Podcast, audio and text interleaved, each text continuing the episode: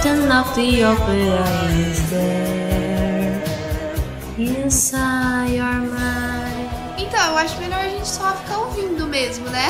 É, vamos começar logo.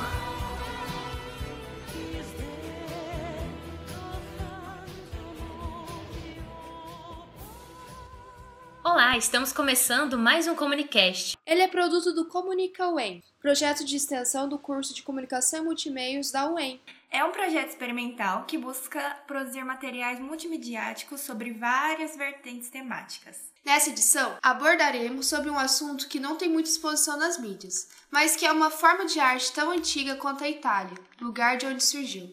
Estamos falando das óperas. Sim, vindas de um campo erudito, as óperas são históricas e possuem uma forte presença na arte, na música e no teatro.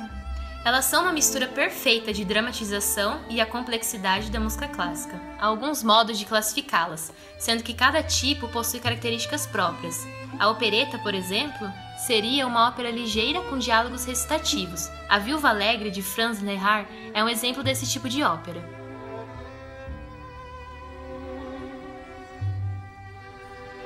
Tem a ópera bufa, vindo em contramão com o sentido cômico e focando-se no cotidiano, situações de intriga, disfarces e comédia. Ópera de Rossini, na qual canta-se Figaro, é uma das mais conhecidas.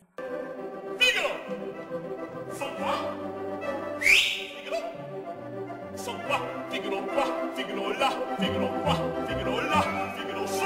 Figaro giù! Figaro su! Figaro giù! Pronto prontissimo sotto il nome Finalmente, temos a Gran Ópera, um gênero épico com direito a coro, balé e todas as outras suas falas cantadas.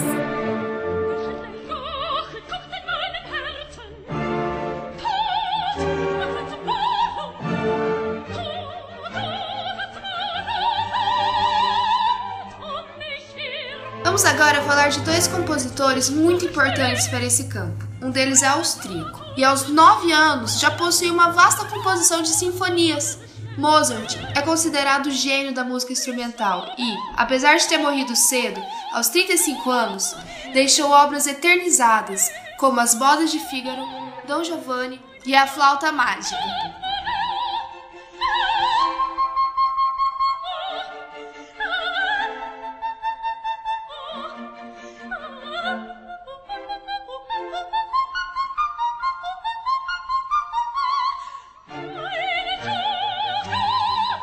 Outra pessoa participou da Semana de Arte Moderna de 22 e foi audacioso em sua maneira de compor.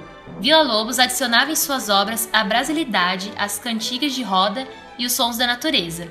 Ele nunca chegou a possuir um estilo definido, mas suas características únicas o tornaram um dos maiores compositores brasileiros. Ouviremos agora três grandes nomes da música clássica: Jacobo Peri, Handel e Tchaikovsky, reunidos num pequeno popurrí.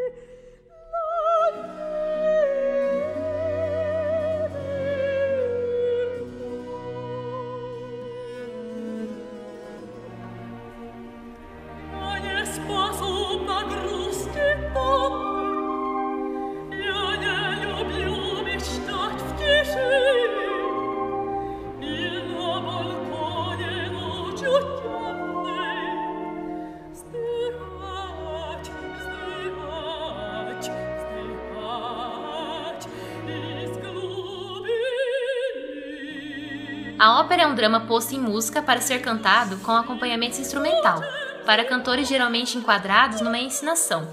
É uma forma de arte única, das mais atrativas e completas, pois resulta da combinação do teatro, da música e da arte.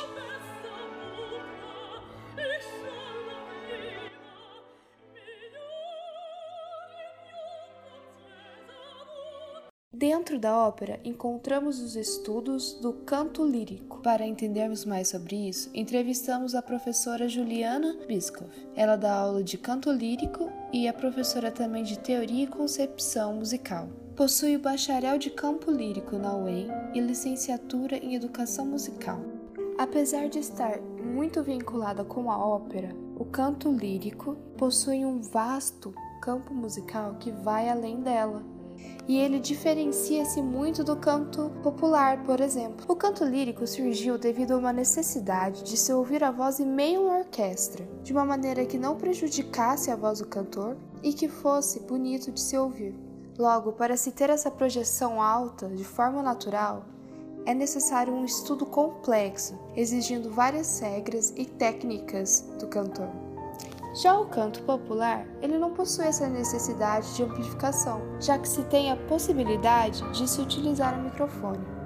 Contudo, o canto popular norteia-se principalmente pela poesia das letras, mais do que pela técnica, o que já não acontece pelo canto lírico, que, apesar de também possuir letras riquíssimas, a técnica musical é uma das suas principais características. A professora criou um pequeno panorama sobre o canto lírico em Maringá. Em 1975, a professora Sumiko e a sua irmã Yaoko fundaram o Conservatório Luz Amor. Vieram para o Brasil com o intuito de evangelizar e trazer música. Trouxeram toda a tradição do ensino musical erudito vindo da Europa. A Luz Amor trazia aulas de concepção musical, harmonia, piano, além do próprio canto lírico. A professora também comenta sobre a dificuldade de trabalhar nesse campo musical. Contudo, apesar da maioria das pessoas não conhecerem, há uma grande curiosidade, pois sempre que há uma apresentação nesse ramo musical, geralmente lota-se. E por fim, Juliana ressalta que apesar de parecer uma música erudita, europeia e de uma classe social alta, a música clássica, ela vai além disso. Ela não é distante da nossa realidade, já que o Brasil é um país multicultural, ela possui seu espaço. Ela é real, ela é popular. Esse foi mais um Comunicast, um programa realizado por alunos do projeto Comunica UEM, do curso de Comunicação e Multimeios da Universidade Estadual de Maringá. Essa edição foi produzida por mim, Beatriz, Débora E Aline, ouça outras produções e fique ligado no site do projeto www.dfe.uem.br barra comunica Até mais!